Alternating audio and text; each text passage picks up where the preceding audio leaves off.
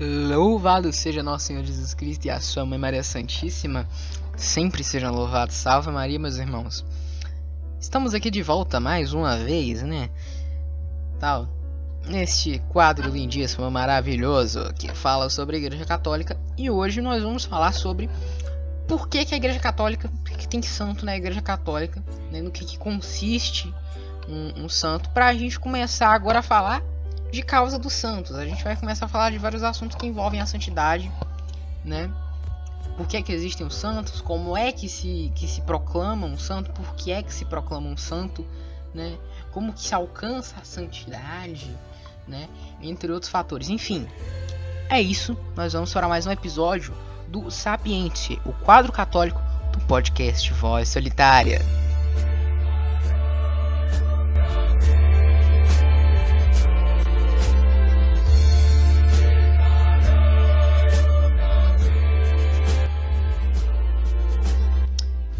Enfim, vamos lá, né? Tal. Muitas pessoas têm uma certa aversão quando se fala dos santos, né? Que ah, só quem Deus é santo, né? Só quem, só quem é Deus. Ah, só quem é santo é Deus, tal, né? É impossível ser humano ser santo, porque para ser santo tem que ser perfeito. Enfim, e hoje a gente vai explicar isso. Hoje eu vou explicar isso por que que existe. Por que que existe? Tal. A igreja ela proclama a santidade daqueles que vivem a vida conforme os ensinamentos do evangelho, da própria doutrina católica e, né, ou seja, a igreja ela proclama basicamente que a pessoa é santa a partir do momento em que ela vive realmente. Não é, do, não é de ter uma vida dupla, não, entendeu? Ou seja, a partir do momento em que você que é visível com a pessoa ela vive realmente as doutrinas da igreja e a doutrina do evangelho, né? Os chamados conselhos evangélicos, né? Que é a pobreza, a obediência, a castidade, tal. É, as outras coisas que nosso Senhor é, manda que se faça nas Sagradas Escrituras, né? Os mandamentos de Deus, tal. Enfim, coisas que no dia a dia tornam aquela pessoa mais e mais próxima de Deus, até que na morte dela, né? apesar dela ir ou não para o purgatório, ela vai alcançar a graça de Deus. Enfim, eu também vou fazer um episódio sobre os novíssimos. Que são os novíssimos? Eu acho que eu nunca falei disso aqui no podcast. Se eu já tiver falado, por favor, me mande um e-mail dizendo onde é que eu falei, porque eu me esqueci dos, dos episódios do ano passado. Que é basicamente a relação da morte. Ou seja, você vai morrer, mas o que é que tem depois da morte? O que é que a igreja crê que tem depois da morte? Então a gente vai falar disso também um pouco para esclarecer mais esse episódio, né? Tal. Beleza, né? E hoje a gente vai começar a entender por que, que os santos são santos e se realmente é possível alcançar a santidade. E se é possível alcançar a santidade, como é que a gente deve buscar ela, né? A gente vai começar a ouvir a partir isso a partir de hoje. Né? E bom, muitas pessoas perguntam: "Ah, onde é que tem os santos na Bíblia, tal, não sei o quê". Beleza. Vamos dar uma base bíblica para os santos, né? Tal. Se você tem sua Bíblia aí, amiguinho, eu peço que você abra ela no segundo livro de Macabeus, né? No livro de Segunda Macabeus, no Antigo Testamento, capítulo 15, versículo de 11 a 15. Ah, é mesmo, se você é protestante, você não tem Macabeus na sua Bíblia. Né? Fazer o quê? Né? Então, logo já vimos aí descaradamente que a Bíblia dos protestantes não tem macabeus. Logo, para eles os santos não existem porque não tem na Bíblia deles. Entendeu? Não tem. É, é simples, entendeu? Então, mas se você for protestante, eu recomendo que você compre a Bíblia católica. Mais que você, sei lá, endoide de queimar ela depois, mas beleza, compra. Que é só pra você ler essas partes, né? Tal. No Antigo Testamento já dava para se encontrar como uma base bíblica uma referência à intercessão dos que já estão na glória de Deus. Ou seja, que pessoas que já estavam na glória divina conseguiam interceder a Deus pelos homens. Né? Tal. Hoje em dia a igreja trata a intercessão como um papel é, é, de, de coadjução, né? de, como se fosse um coadjutor, um colaborador né? nada mais nada menos do que, um, do que um colaborador, que é, ou seja, auxiliar na, na intercessão através, através daquele que é o intercessor máximo de nós ao Pai, que é o Cristo. Então, logo no livro de 2 Macabeus, vai falar que o povo judeu estava precisando, estava numa guerra contra os gentios e naquela época eles eram liderados por Judas Macabeus. Né? E para levar o ânimo aos guerreiros, né, Judas lhe contou que teve uma visão na qual Onias, um sacerdote já falecido, e o profeta Jeremias intercedia por eles. Né? E aí vai, vai a, o trecho bíblico. Né? Narrou-lhes narrou ainda uma visão digna de fé, uma espécie de visão que os cumulou de alegria. Eis o que vira. Onias, que foi sumo sacerdote, homem nobre e bom, modesto em seu aspecto, de caráter ameno, distinto na sua linguagem e exercitado desde menino nas práticas de todas as virtudes. Um, com, uma das, com as mãos levantadas, orava por todo o povo judeu. Em seguida, havia aparecido do mesmo modo um homem com os cabelos todos brancos e de aparência muito venerável, e limbado por uma admirável e ma magnífica majestade. Então, tomando a palavra, disse-lhe Onias: Eis o amigo dos seus irmãos, aquele que reza muito pelo povo e pela cidade santa, Jeremias, profeta de Deus. E Jeremias, estendendo a mão, entregou a Judas uma espada de ouro, e ao dar-lhe, disse: Toma esta santa espada que Deus te concede e com a qual esmagarás os teus inimigos. Beleza, protestante. Calmou aí? Ou seja, é um versículo bíblico que vai falar que Judas Macabeus teve uma visão de que duas, veja bem, duas pessoas estavam intercedendo a Deus por eles. Um sumo sacerdote, né, já falecido, sumo sacerdote Onias, e um profeta. Perdão, e um profeta, profeta Jeremias. É tanto que nós podemos ver também que no Novo Testamento algumas pessoas perguntam, né? Tal, quem será este homem? Né? Seria ele é, Elias, Jeremias, né, ou um dos profetas que ressuscitou e veio salvar o povo, né? Tal. Enfim, logo a gente vê aí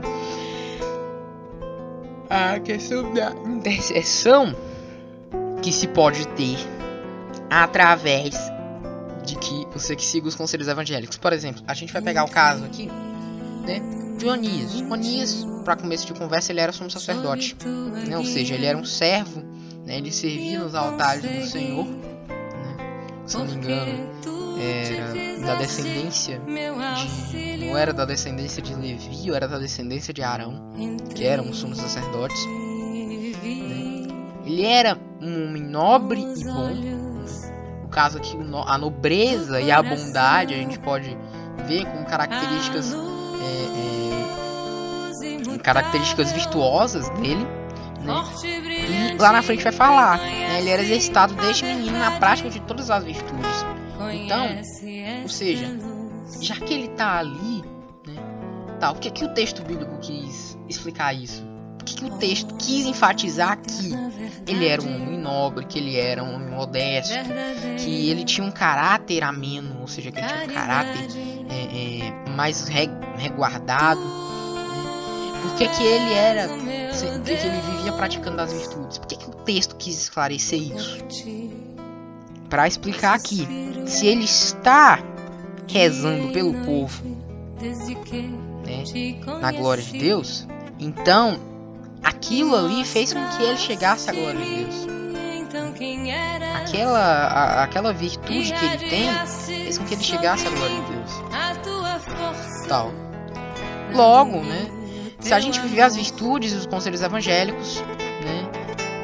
A gente pode ser considerado intercessores. Né? Aqueles que viveram realmente as virtudes, as virtudes e os conselhos evangélicos, estes podem ser considerados intercessores, porque estão junto ao que é o sumo intercessor, aquele que intercede a todos nós, né, intercede por todos nós ao Pai. Né?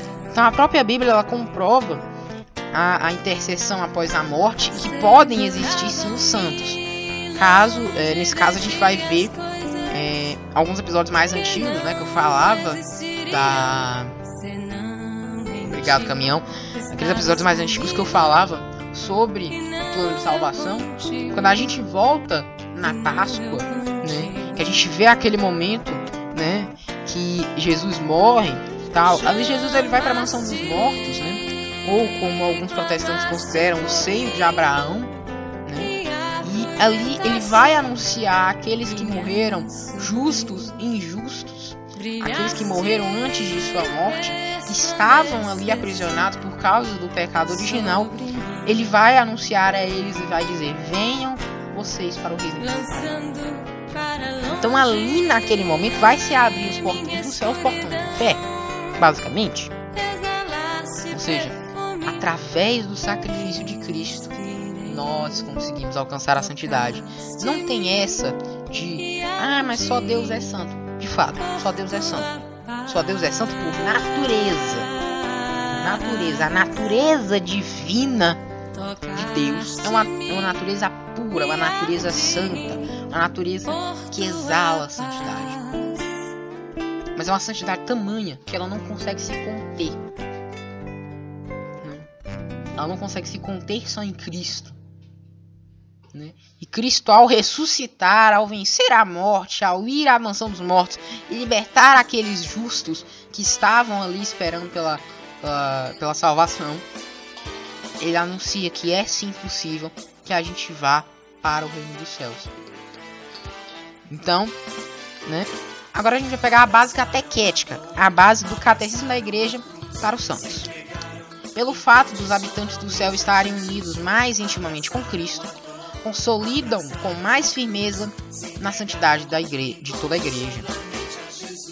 Eles não deixam de interceder por nós junto ao Pai, apresentando os méritos que alcançaram na terra pelo único mediador de Deus e dos homens, Cristo Jesus. Por seguinte, pela fraterna, pela fraterna solicitude deles, a nossa fraqueza, fraqueza recebe o mais valioso auxílio. Tal, ou seja, é, por eles estarem mais perto, né, mais perto da glória de Deus, por eles estarem contemplando a Deus face a face, por eles estarem ali, do ladinho de Deus. Então, a igreja proclama que eles podem sim interceder por nós a Deus, assim como Onias e Jeremias intercederam pelo povo de Deus no livro de Macabeus, como é contado no livro de Macabeus. Então, né, por eles estarem mais próximos de Deus, fazem com que assim se unam a, a nossa voz, né, se una a nossa voz à voz deles, ou seja, o nosso clamor ele é unido através do clamor deles, né? E vai falar também, né? Tal, eles vão apresentar os méritos que eles alcançaram na Terra, não por si mesmo, ou seja, ninguém alcança mérito por si próprio, mas pelo único mediador entre Deus e os homens, que é o próprio Deus, que é Jesus. Né? E por isso, né, a gente fala no credo sobre a comunhão dos santos. E também é muito comum a gente falar sobre as três igrejas, né? Como exemplos de que existe vida após a morte. Que é isso que a gente vai falar no próximo episódio. Né? Caso, a comunhão dos santos é aquilo que a igreja é aquilo que falam sobre a comunhão da igreja, né? Da igreja militante, daqueles que ainda estão vivos, da igreja triunfante dos santos, beatos, veneráveis, daqueles que conseguiram alcançar a glória de Deus, que estão é, vendo Deus face a face, e da igreja padecente, que são aqueles que ainda estão no purgatório. A gente vai falar sobre isso, mas quando a gente for falar de novíssimos, né? Tal. Beleza? Até aqui já tá tudo explicado, né? Até aqui já dá para entender mais ou menos como é que funciona a coisa. Beleza. Agora a gente vai falar sobre algumas exemplificações, alguns tipos de exemplos que a gente pode dar. É, você tem um João, né, um ser humano qualquer aí, vou chamar ele de João. Né, o João, ele é pai de família, tal, né? Ele vai à missa todo domingo, né? Às vezes quando ele pode ele vai na semana, mas ele vai todo domingo com a família dele. É, ele escuta o evangelho, ele lê o evangelho e põe em prática. Apesar de ele ser um homem trabalhador, ele põe o evangelho em prática, né? Tal. Ele é ele é um chefe de família, né? Caso ele sustenta a família, ele e a mulher sustentam os filhos, mas sempre é, ensinando os filhos é, a, a, viverem uma vida correta, a viverem uma vida com base na doutrina católica, né, tal. Ele é muito devoto de Nossa Senhora, ele é devoto do Sagrado Coração de Jesus, só exemplo, né, tal. Ele auxilia a comunidade, é, a comunidade da qual ele participa, né, faz jejum, faz é, é, faz sopa para levar pro pessoal, pros necessitados, ajuda quem precisa, tal. Ele vive uma vida, é, ele vive uma vida que realmente é uma vida constantemente católica, né? Não é aquele tipo de católico duas faces, duas faces que a gente encontra aí hoje em dia. É um católico pleno, né? E aí um belo dia ele morre, né? Tal. Ele morre. E depois de um certo tempo, né, as pessoas começam a rezar pedindo a intercessão dele, porque ele já tinha uma fama de santidade, né, tal. E por isso as pessoas rezam a Deus, pedindo por intercessão dele, né? Por exemplo, ó Deus, nós, nós os imploramos que pela intercessão do vosso servo João, né, o filho de sei lá quem seja curado. Entendeu? É um exemplo, um exemplo qualquer aqui, tal, né? E as pessoas recebem essas graças que pedem por intercessão dele. Se não receber, beleza. Então, mas agora se receber aí já é de ficar assim, então pode ser que ele seja santo mesmo. Entendeu? Tal.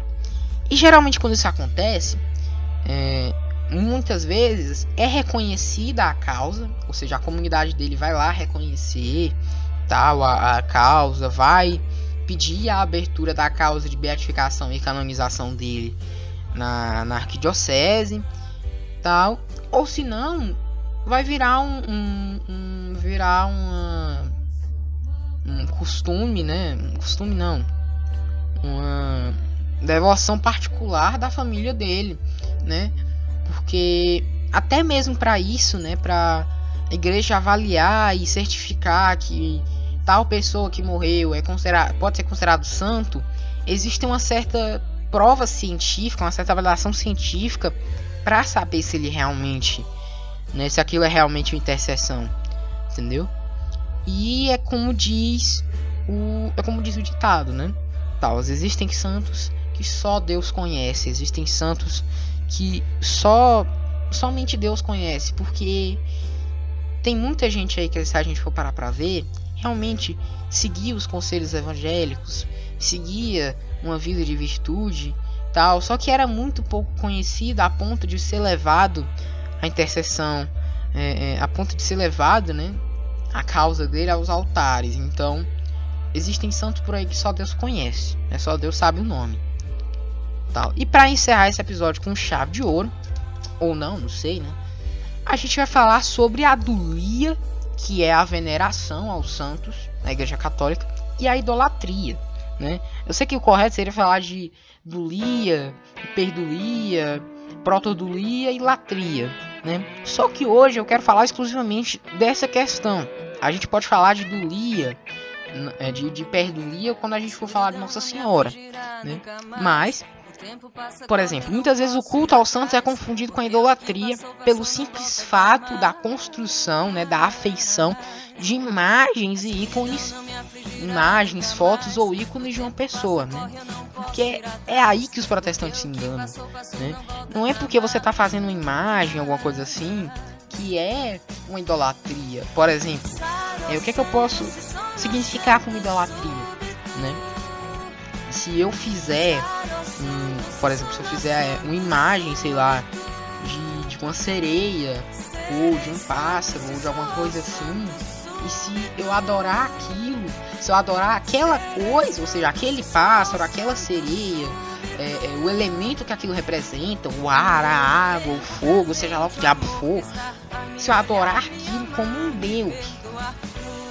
Ou seja, esse é o simples fato você parar para pensar e ver, ah não, é, mas os caras adoram aquilo como Deus, por exemplo, né? Entendam, vejam bem, isso não é, é não é, é, intolerância religiosa, pelo contrário, eu respeito totalmente pessoas de, de matrizes, pessoas que realmente têm uma fé de matriz africana, inclusive eu tenho até uns poucos amigos, só uma amiga só que eu tenho que ela é da, é, ou é da Umbanda do Candomblé, não sei. É muito fácil de confundir. Mas esse é um exemplo que na visão católica é considerado como uma idolatria. Por quê? Porque as divindades dessa fé, as divindades dessa religião são, é, por exemplo, por mais que seja uma religião abrangente, uma religião é, politeísta, né, que chama tal. Por mais que seja uma religião politeísta, o que, é que eles fazem? Os elementos que eles pegam são elementos da natureza, como a água, o vento, o fogo, tal, e eles adoram aquilo como se fossem deuses para eles. Então faz todo faz um sentido, entendeu? E além também de caracterizar a própria imagem do homem, adorar o homem por ele ser aquilo que ele é, ou seja, você não vai adorar o você não vai adorar a Deus através do homem. Por exemplo, o que é que acontece no caso da adulia? Né? O culto da adulia é a veneração da pessoa porque ela ter, por ela ter sido, por ela ter alcançado o mérito de estar na, na glória de Deus. Ou seja, é você adorar a Deus através daquela pessoa. É você ficar, poxa, realmente aquela pessoa ela foi digna de alcançar a Deus e eu agradeço a Deus por ela ter alcançado os céus.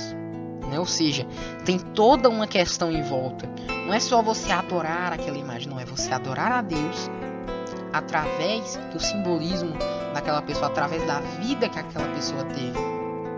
É a vida daquela pessoa ter sido tão voltada para Deus, tão voltada para Deus, que as pessoas que veem ao redor seguem aquele exemplo. Tem ela como exemplo.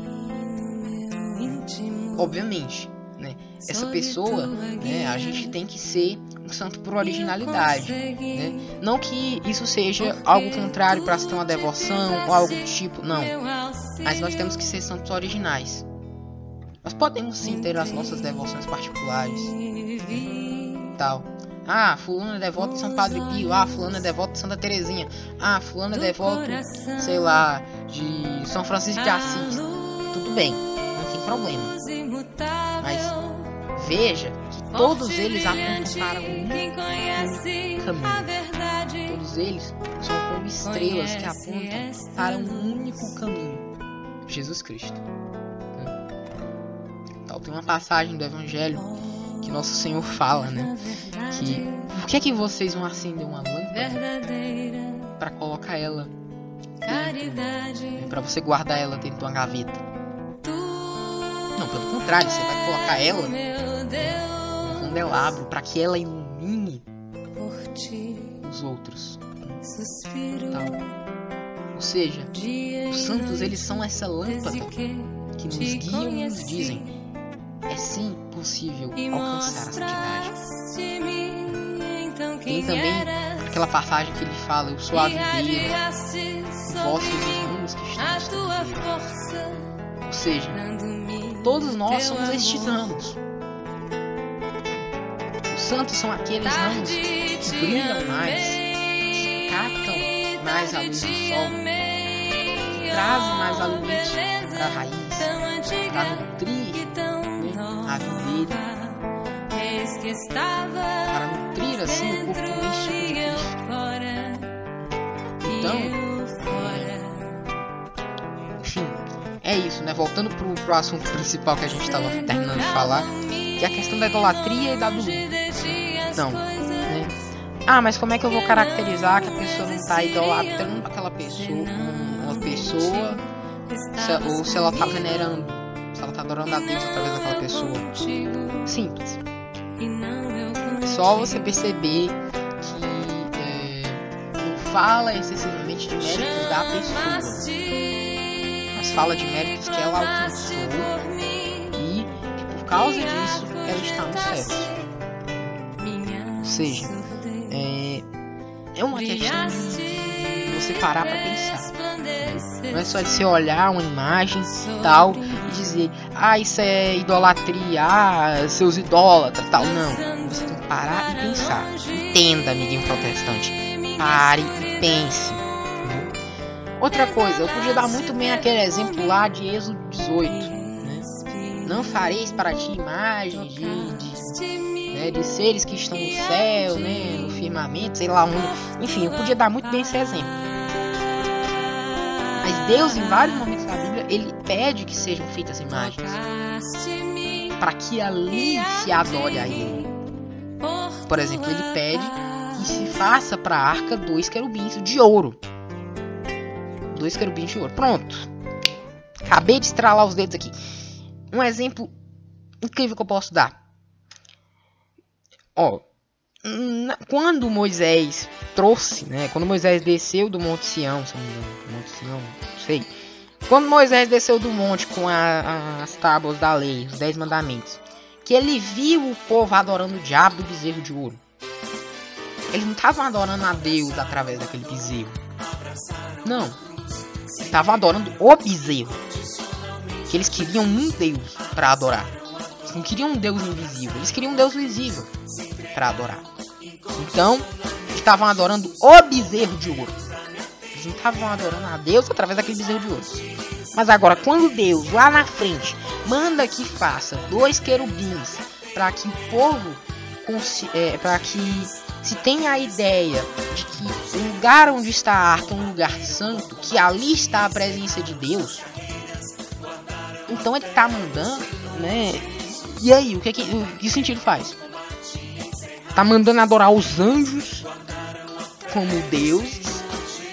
Ou ele tá mandando que através daqueles anjos, através da figura dos querubins, se adore a ele?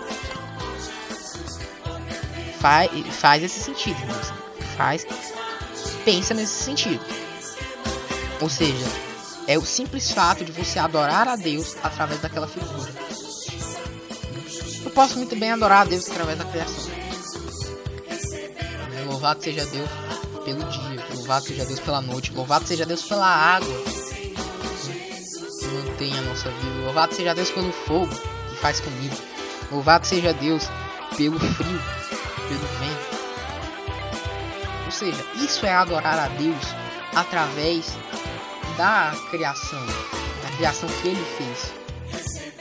Agora eu não vou transformar a criação não vou transformar a criação em si, né, ah, o fogo, o ar, a água, a terra, o homem em um Deus. Isso sim que é idolatria.